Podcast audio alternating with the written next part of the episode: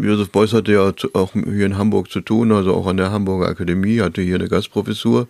Und da ist es natürlich dann belegt, dass er sie da dann auch gerne besucht hat. Und äh, ähm, lange Zeit soll sogar in einem, also in dem Fahrstuhl dieses Hauses so ein, ja, heute würde man sagen, so ein Graffiti von, von Beuys zu finden war. Ich weiß jetzt nicht mehr genau, was da stand, aber auf jeden Fall, wie gesagt, hat sich der Beuys in diesem Fahrstuhl also auch verewigt.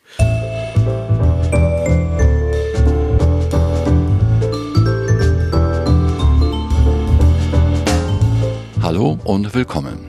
Hamburg Arts, das ist ein Podcast mit Themen und Geschichten aus der Kunstwelt. Und ich bin Kai Detlefs, Journalist in Hamburg.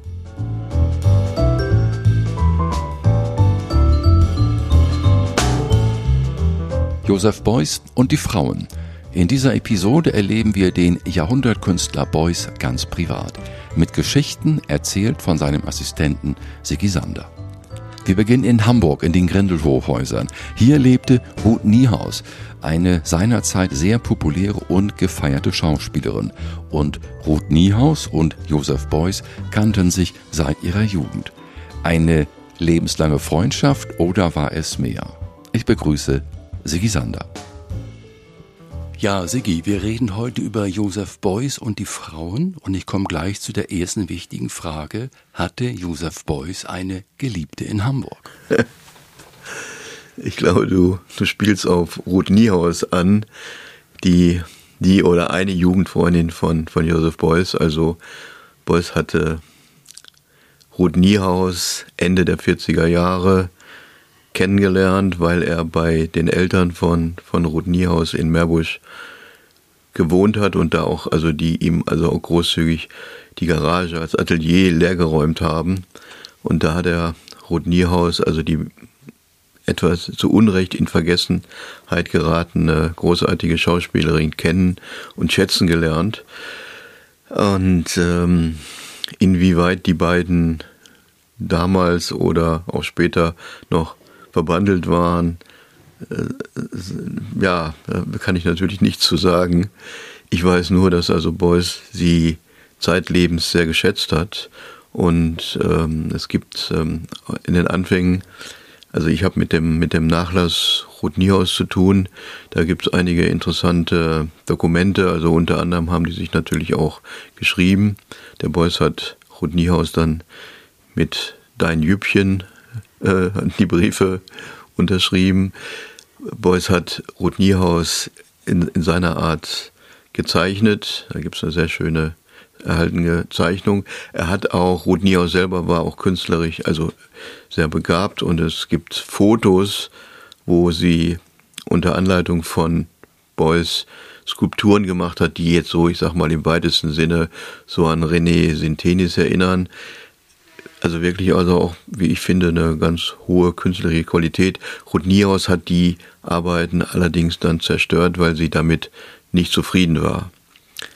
Also um jetzt auf die Frage zurückzukommen, ähm, ob Beuys eine Geliebte in Hamburg hatte, ich weiß es nicht. Ich weiß, dass er, also wenn man die Fotos sieht, die, die Fotos aus jungen Jahren, wenn man die Fotos aus späteren Jahren sieht, dann merkt man also, wie groß die, ja, ich will ruhig sagen, Liebe von Beuys zu und Verehrung zu Rot Niehaus war. Ähm, ob das nun sich auf einer, sagen wir mal, freundschaftlichen, geistigen Ebene abgespielt hat oder wie auch immer, sei dahingestellt. Also das ist sowieso natürlich eine schwierige Frage. Also der Beuys hat da auch natürlich nicht äh, groß drüber geredet. Dann lass uns einmal klären, ähm, diese Ruth Niehaus, die in Hamburg gelebt hat, unter anderem viele Jahre in, ihren, mhm. in der zweiten Lebenshälfte. Wer war diese damals so bekannte und berühmte Schauspielerin Ruth Niehaus? Ja, Ruth Niehaus, wie gesagt, stammt wie, wie Beuys aus dem Rheinland.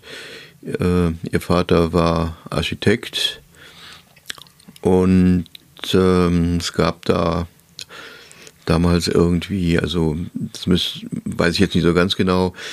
Es gab jedenfalls auch natürlich da Verbindungen zu Künstlern und ähm, Beuys hat ja zu, zu, also als er, sie, als er sich an der Akademie beworben hat, hat er ja zunächst bei Enseling, später bei Ewald Mattare studiert und der Mattare hat dann die Studenten, die er hatte, in seinem Haus, da auch in dieser Gegend, ich weiß nicht, ob das auch Meerbusch war, ich glaube ja, ähm, hat mit denen da gearbeitet, muss man sagen.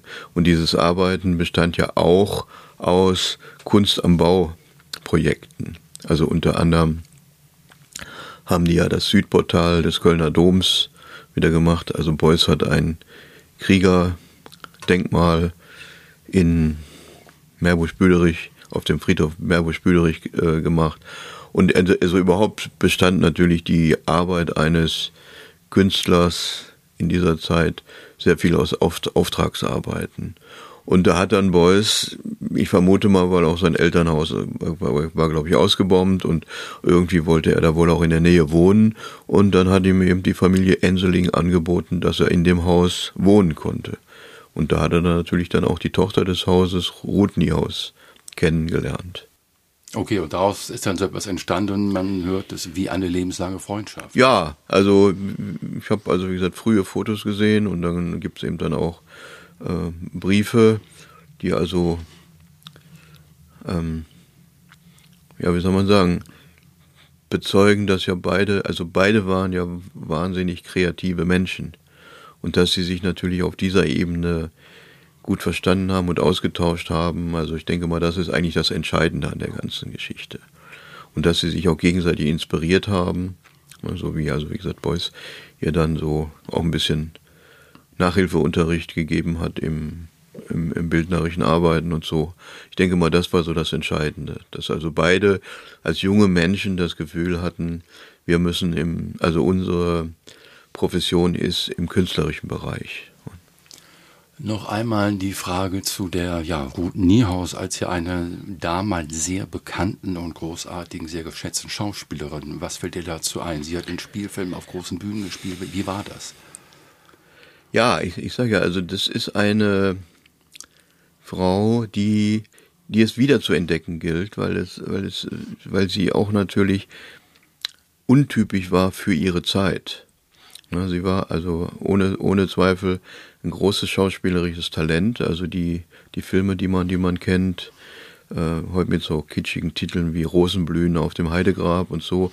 Aber wenn man die inhaltlich sieht, ist man erstaunt darüber, was für spannende, ja man kann auch sagen, emanzipatorische Themen da schon ähm, angesprochen wurden.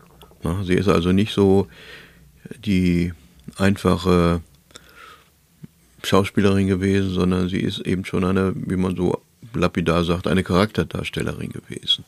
Und sie hat eben auch schon also einen ganz bestimmten Charakter verkörpert der dann natürlich also auch dazu geführt hat, dass sich viele Theaterleute und Filmleute um sie gerissen haben, also bis zuletzt ja Orson Welles, der extra wegen ihr angereist kam und ihr also großzügige Angebote gemacht hat, äh, hat ihr Hauptrollen in seinen nächsten Filmen angeboten und hat ihr sogar auch, obwohl sie da schon verheiratet war, hat ihr einen Heiratsantrag gemacht, den sie dann dankend abgelehnt hat. Sie hat dann, also Ruth Niehaus hat dann aber ja viele Jahre dann, äh, bis zu ihrem Lebensende, mit Ende 60 ist sie dann ja zu früh gestorben, in den Grindelhochhäusern gelebt. Und ja. da war dann wohl auch Josef Beuys, richtig? Ja, Josef Beuys hatte ja auch hier in Hamburg zu tun, also auch an der Hamburger Akademie, hatte hier eine Gastprofessur.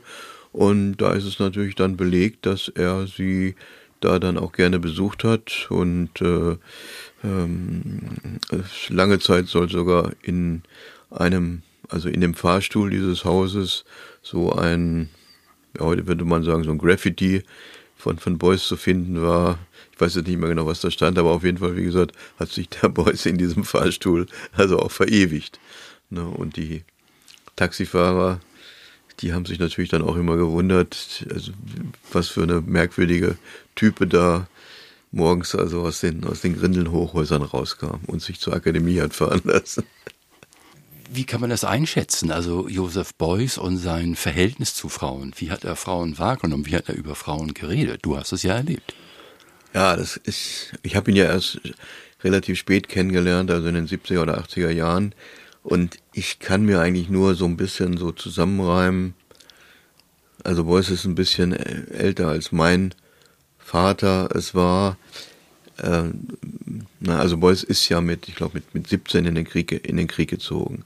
Und was man aus seiner Biografie weiß, ist er ja da als, als, als Jugendlicher schon sehr einzelgängerisch, eigenbrötlerisch gewesen.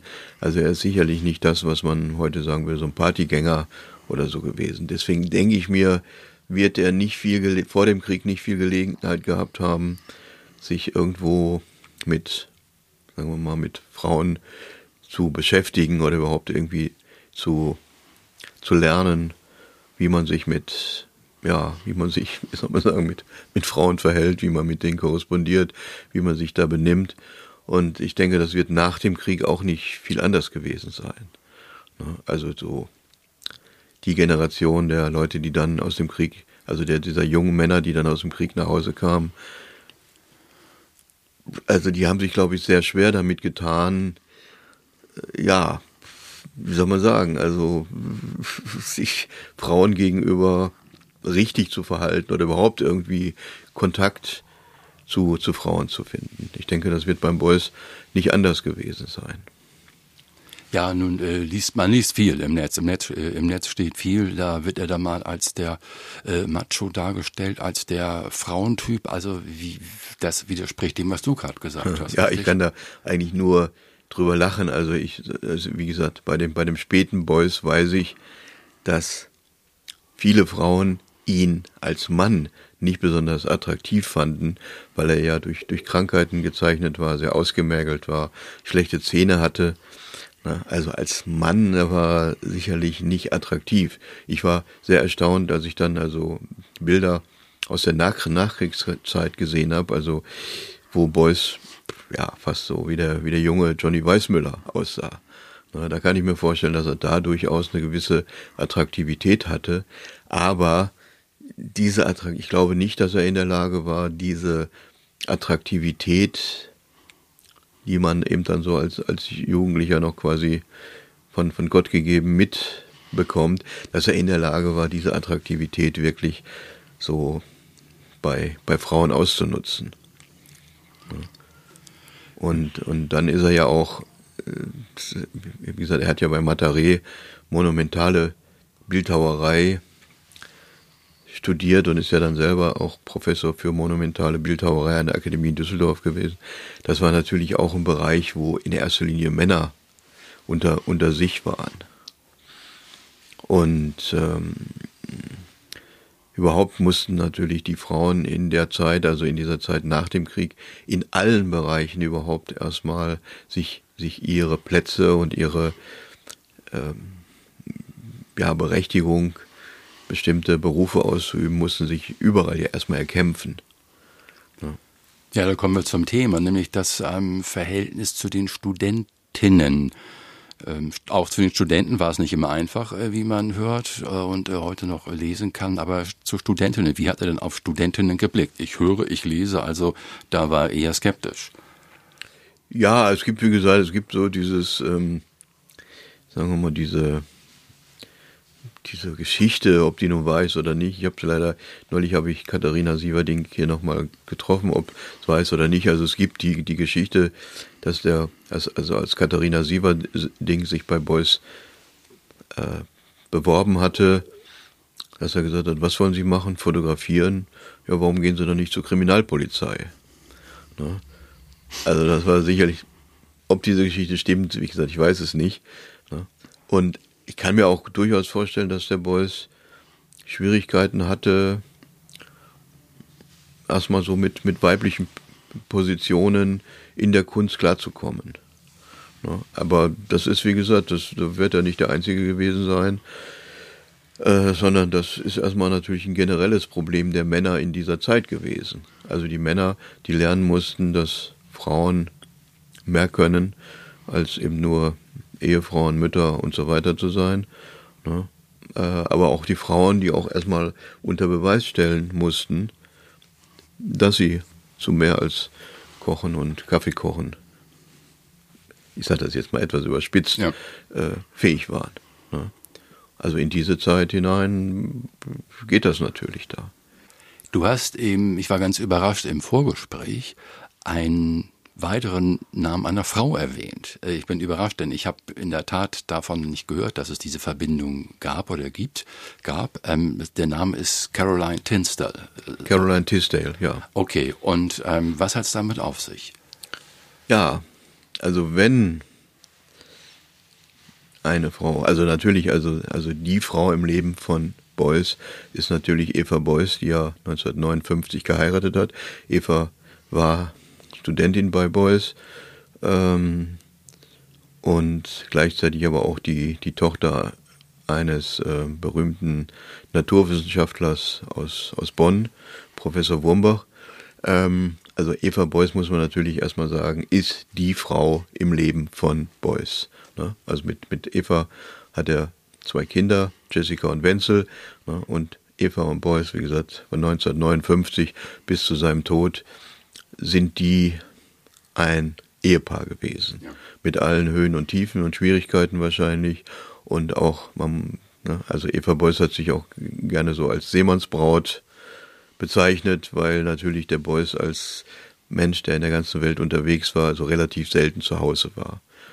Äh, das ist das eine. Das andere ist natürlich dann, wie gesagt, Caroline Tisdale, die Beuys irgendwann mal, vermutlich in den 70er Jahren, kennengelernt hat. Caroline war Journalistin beim, beim, beim Guardian und mit Caroline Tisdale hat ihn dann eine, ich sage jetzt mal einfach, lebenslange Freundschaft verbunden, die wahrscheinlich aber auch in erster Linie auf so einer geistigen, ja, wie muss man sagen, Verschwisterung oder sagen wir mal, äh, die waren sich also geistig, äh, glaube ich, sehr, sehr nahe. Ne? Also das muss also das ist, ist, ist irgendwie wichtig sozusagen, dass es jetzt hier nicht um darum geht, jetzt hier irgendwie hat er mit, ist er mit irgendwem in der Kiste gewesen oder nicht, sondern also Caroline ist sowas wie eine, ja, wie sagt man da, Vertraute. Ja, Soul, Soulmates. Ja, sowas, genau, Soulmate, ja, jetzt, aber haben wir immer noch kein schönes deutsches Wort dafür, ne, so eine Vertraute im Geiste gewesen. Ne, und wenn Caroline kam, dann war Beuys immer wirklich, das ist das einzige Mal, dass ich erlebt habe, dass Beuys wirklich aufgeregt war, wenn er wusste, Caroline Tisdale kommt. Na, dann war, dann hat man schon irgendwie gemerkt, oh, oh, oh, das bewegt ihn jetzt sehr. Ne? Und dementsprechend sauer hat natürlich dann auch Eva reagiert, wenn sie wusste, dass Caroline zu irgendwelchen Veranstaltungen kommt und so. Da, da war schon irgendwie Knies zu spüren. Ja, wie lief das denn ab? Also die Caroline kam ja vom Guardian in England, war aber dann doch in Düsseldorf, oder wie? Nein, nein, also es ist zum Beispiel, ähm, also auf der Documenta 6, Honigbombe am Arbeitsplatz, da ähm, war, also da habe ich Caroline Tissel zum ersten Mal, sagen wir mal, wahrgenommen, also kennengelernt, wahrgenommen. Also kennengelernt ist vielleicht zu viel gesagt, weil ich ja auch nicht so oft da war, aber da ist mir zum, ersten Mal der Name Caroline Tisdale untergekommen und da habe ich sie dann auch gesehen. Und es gibt eben auch Ge Geschichten darüber, wie, wie Eva Beuys sich bitter darüber beklagt, dass sie dann eben dann auch zur Dokumenta angereist ist und dass Beuys keine Zeit für sie hatte, weil er sich mit stundenlang und tagelang mit, mit Gott und der Welt unterhalten hat und natürlich auch mit Caroline Tisdale und er keine Zeit für sie hatte und sie dann in der Stadt ins Kino und, und einkaufen gegangen ist aus lauter Frust. Ja, das ist ja aber schon, lässt ja dann doch tief blicken. Also ja, aber das ist natürlich so ja. das Problem. Also das ist eben auch, also für, für Beuys war das ja auch die Arbeit. Das muss man ja auch sehen. Ne? Also, der, also wenn, wenn der Beuys so, egal bei einer Ausstellung, bei einer Diskussion auf der Dokumenta war, dann hat er das ja auch als seine Arbeit angesehen. Also das, das jetzt erstmal vor jetzt diesen ja. Frauengeschichten. Ne? Und da ist er natürlich keiner Frage ausgewichen und ist so lange geblieben, bis alle Fragen, die im Raum standen, erstmal geklärt waren. Ja, und wie, wie darf man sich die Caroline Testel vorstellen? Äußerlich vom Typ her, ja. du hast sie ja dann erlebt. Also ich habe Caroline so erlebt als eine sehr erstmal also eine sehr schöne, attraktive Frau, ähm, die schon allein durch, durch ihr Erscheinungsbild auffiel. Also die war, das war, das war ja eine, eine Erscheinung. Ja, wenn, wenn die erstmal so in den Raum trat, es gibt ja so Menschen, die treten in den Raum und dann ist man erstmal wirklich hin und weg und fasziniert. Und in ihrem Falle war es ja dann auch noch so, dass es also nicht nur bei dieser, bei dem äußeren Erscheinungsbild blieb, sondern Caroline war eben auch sehr gebildet und war auch sehr interessiert und ich kann mir schon vorstellen, dass also Beuys in ihr so eine Partnerin auf geistiger Ebene gefunden hat, mit, mit der er sehr viele Sachen bereden konnte, mit der er sehr viele Sachen machen konnte. Die haben wahrscheinlich auch Reisen miteinander unternommen und Veranstaltungen miteinander gemacht. Also ich glaube schon, dass, dass die beiden so ähm, geistig auf einer Ebene waren und dass das Caroline ihm auch durchaus Paroli bieten konnte. Das Wort ist äh, Seelenverwandte, Seelenverwandtschaft. Ja, Seelen, genau, Seelenverwandte, ja, sowas, ja. Wobei ich natürlich sagen muss, ich kenne Caroline nicht so sehr, aber ich glaube, so in die Richtung äh, dürfte das schon, schon gehen. Lebt sie noch? Was, ja, Caroline, Caroline Tisdale, das ist ja das, also Caroline Tisdale soll heute in Südfrankreich irgendwo, äh, also sie hat wohl einen reichen Franzosen geheiratet und der also ein Schloss oder ein Landgut oder irgendwie sowas in der Art hat. Und da soll Caroline Tisdale heute, ich glaube, sehr zurückgezogen leben. Das ist das, was ich gehört habe. Aber und sie hat sich auch, also es gibt so, so ein paar kleine Publikationen, also äh, bekannt geworden ist sie natürlich 1979, als sie dieses, äh, also Beuys mit nach Amerika begleitet hat und dieses Buch über die Coyote-Aktion gemacht hat. Und dann hat sie auch diesen, diesen, äh, den großen Guggenheim-Katalog, äh, den hat sie auch maßgeblich gestaltet und so. Also dies, das ist so die, die Zeit so, wo Caroline Tisdale im Zusammenhang mit Beuys in der, ein bisschen in der Öffentlichkeit stand. Und wohl auch mehr mit ihm natürlich auch beruflich zu tun hatte. Ich erinnere mich auch daran, dass sie eben zum Beispiel in, dann in den 80er Jahren irgendwann mal nach Kassel kam. Ich weiß nicht, ob es jetzt 82 oder später war, weil sie dafür die britische BBC einen Film über Beuys machte, der durchaus sich sehr kritisch mit Beuys beschäftigte, auch mit seiner Zeit im Zweiten Weltkrieg. Also diese, sagen wir mal, diese geistige Verbundenheit oder diese Seelenverwandtschaft hat sie nicht daran gehindert, also auch im journalistischen Bereich, also da sehr präzise und auch durchaus kritisch zu sein. Und ich denke mal, sowas hat der Beuys natürlich auch an ihr geschätzt, dass sie da auch ihre eigene Position vertreten hat.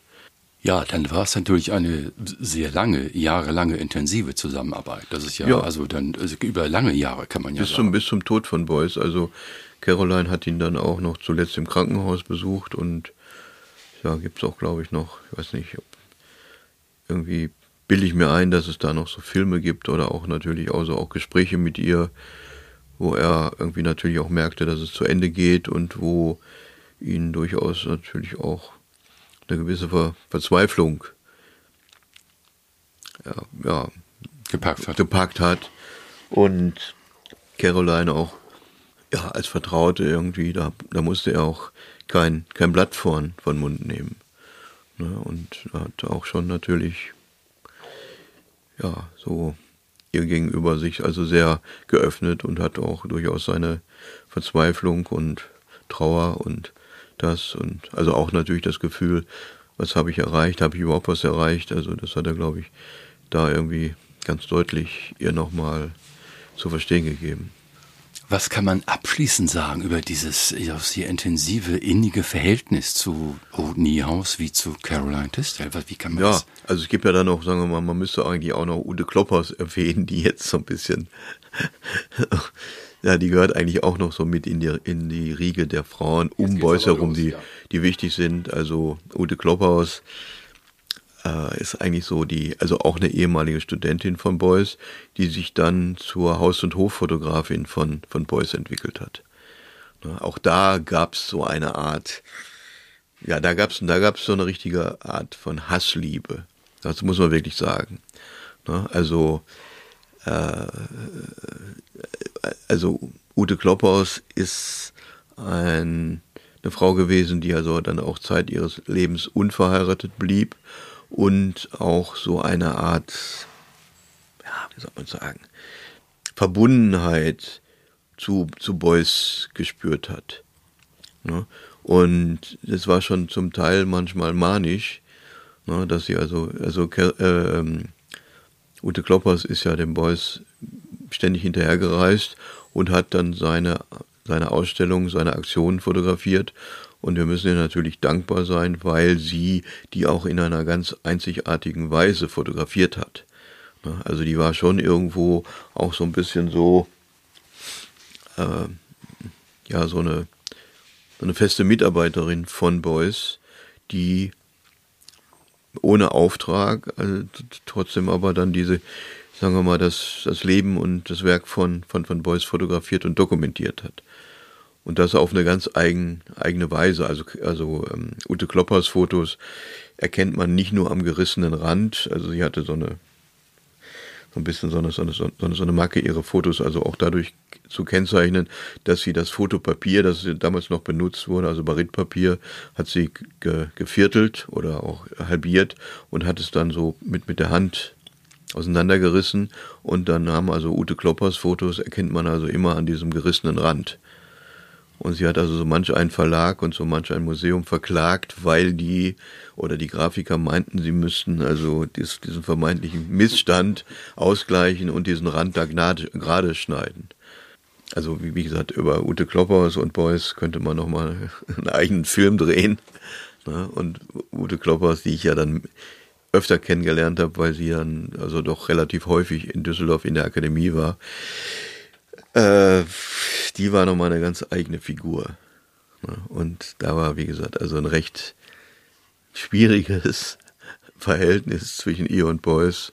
Ne? Also, die haben sich also oft in die Köpfe gekriegt und auch äh, Ute Klopper scheute sich nicht davor, also auch den Beuys mal vor Gericht zu ziehen wegen irgendwelcher Sachen und so. Also das war.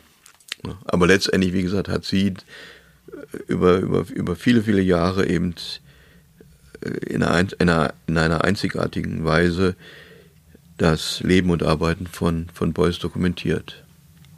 Ja, aber wenn du sagst Hassliebe, also ähm, das klingt jetzt nicht nach Seelenverwandtschaft. Das war dann. Naja, äh, es war so. Äh, also ist, wenn man wenn man so einzelne Anekdoten erzählt, dann klingt das immer so ein bisschen so so lächerlich. Also es war zum Beispiel so, dass äh, also Ute Kloppers, die hat dann was weiß ich, die, also die, also Ute und, und Beuys trafen sich regelmäßig zum Beispiel und dann hat Ute Klopper aus dem Beuys die, die zuletzt gemachten Fotos vorgelegt. Und aus diesen Fotos, die, die sie dem Beuys vorgelegt hat, hat der Beuys sich dann die rausgesucht, die er gut fand und hat sie dafür dann natürlich auch entsprechend gut bezahlt. Aber es konnte auch passieren, dass dem Beuys irgendwas nicht gefallen hat und dass er dann die Fotos genommen hat und zerrissen hat. Also ich erinnere mich daran, dass sie irgendwann mal kam sie auf die Idee, ihre Fotos mit einem Prägestempel zu versehen. Und da hat der Beuys diesen ganzen Packen Fotos genommen und hat den zerrissen und hat gesagt, ich will, ich will keine, kein Prägestempel in meinen Fotos haben. Und da war natürlich, da ging natürlich der, der, der Streit los und äh, die Ute sagte dann, äh, äh, wieso deine Fotos, äh, die, die Fotos habe ich gemacht.